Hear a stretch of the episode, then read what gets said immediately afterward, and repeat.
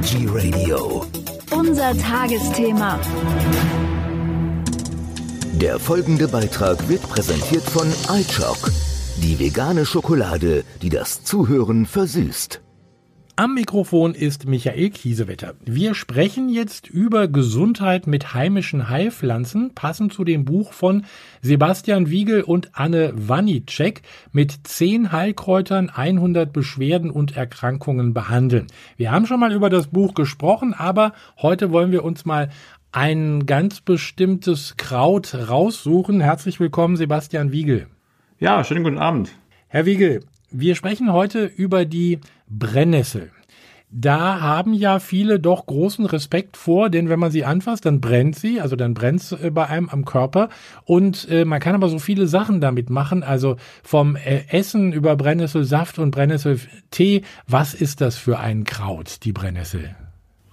Also der, die Brennnessel, das ist ein richtig tolles äh, Kraut, um so, wenn man sich für Heilpflanzenkunde interessiert, aber nicht weiß wie, mit der Heilpflanze, äh, Heilpflanze Brennnessel kann man direkt loslegen.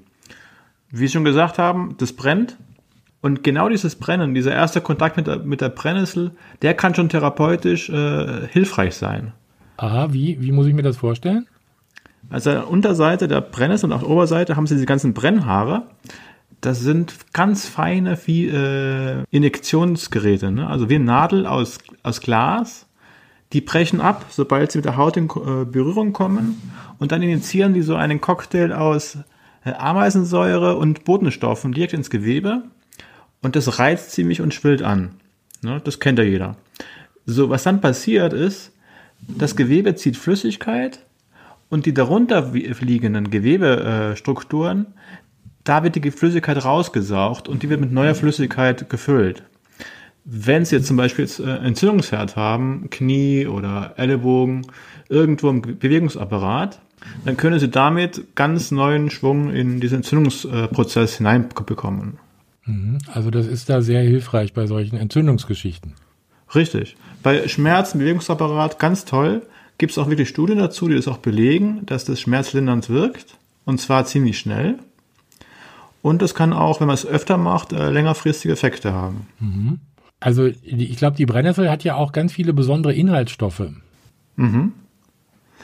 Also äh, was ganz toll in der Brennnessel ist und warum die sich auch so schützt, die hat unglaublich viele äh, Proteine. Ne? Also 4% der feuchten Masse ist reines Protein.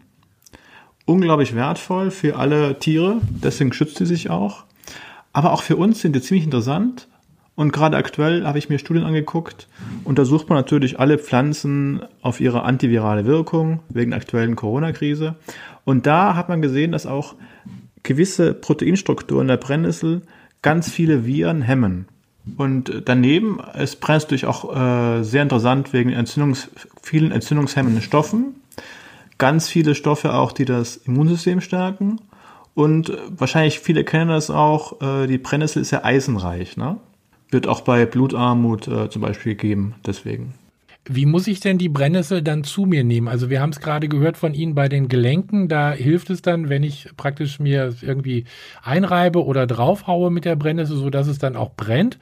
Äh, und wie, wie mache ich das, wenn ich jetzt was für mein Immunsystem tun will? Also soll ich da einen Saft draus machen oder einen Tee? Also eine Saft ist eine ganz tolle Sache. Sie können frische Brennnessel äh, mit den Smoothie mit reinmachen. Sie können frische Brennnessel als Spinat äh, zubereiten und essen. Sie können sich einen Tee zubereiten, ganz normal mit getrockneten Brennnesselblättern. Oder äh, wenn Sie frische Brennnessel zur Hand haben, können Sie auch auf dem oberen Rücken so den oberen Lungenbereich äh, damit abklopfen, also richtig reizen. Ne? Das aktiviert äh, so richtig das Immunsystem. Ne? Direkt Oberrücken, ober dem Lungenbereich. Also das äh, klingt jetzt äh, spannend. Äh, ähm, brennt denn die Brennnessel dann auch noch, ich sag mal, wenn ich sie als Tee oder im, im Smoothie habe? Zum Glück nicht. Also diese Haare, die zerstören sich entweder beim Trock Trocknungsprozess oder sobald die mechanisch eben entweder zerkleinert werden oder man kann sie, wenn man Salat reinmachen will, einfach mit dem ähm, Küchentuch oder mit einer Serviette reiben. Dann platzen die Brennhaare auf und da brennt gar nichts mehr.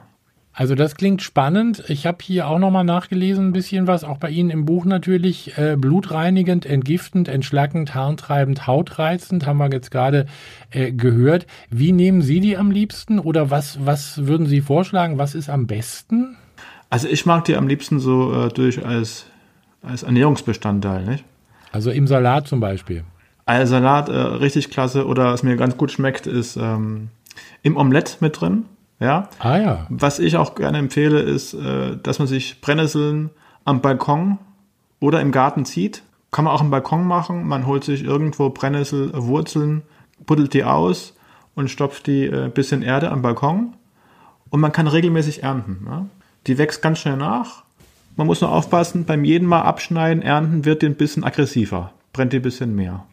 Also man könnte sie aber natürlich auch an der Straßenecke äh, äh, pflücken oder oder also wenn nicht unbedingt an der Straßenecke, aber dann im Wald äh, bei uns ringsrum.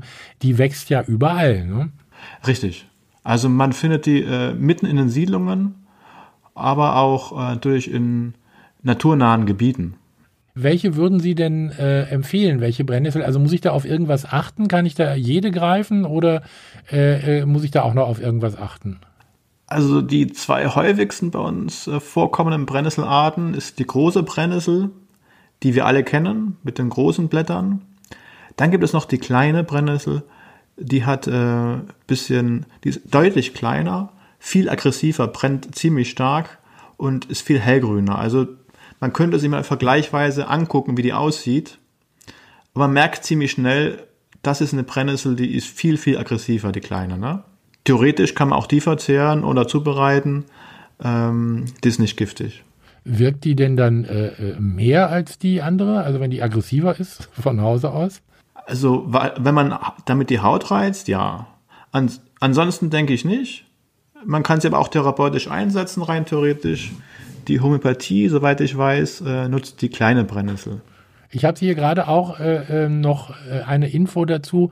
Ist ja auch äh, für Vegetarier und Veganer sehr interessant. Man kann die Brennnessel nämlich wunderbar auch als Eiweißquelle nehmen. Sie hatten es vorhin schon gesagt, dass die viel Eiweiß enthält. Ähm, 40 Prozent mehr Eiweiß als zum Beispiel in Soja ist in der Brennnessel enthalten.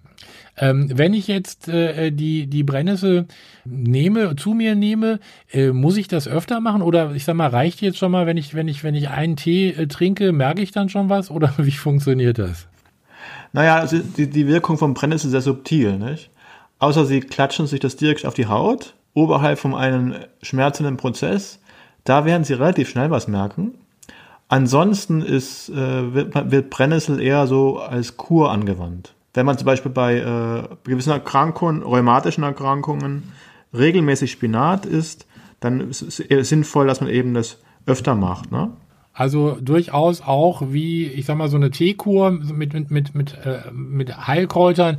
Also dreimal am Tag jetzt, sage ich mal, eine Tasse Brennnesseltee äh, über einen gewissen Zeitraum und dann äh, sollte da alles sozusagen seinen Gang gehen.